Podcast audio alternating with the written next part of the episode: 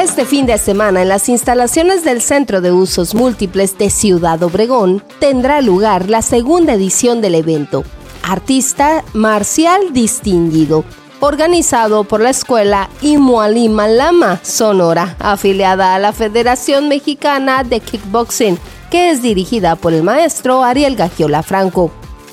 Se presentarán distintos tipos de competencia, entre las que destacan los katas, peleas de punto y kickboxing Asistirán participantes de distintos puntos de Sonora para exponer sus avances en las artes marciales, a la vez que apoyarán a una institución que se encarga de crear las condiciones necesarias para la inclusión de las personas con espectro autista a la vida diaria de la comunidad.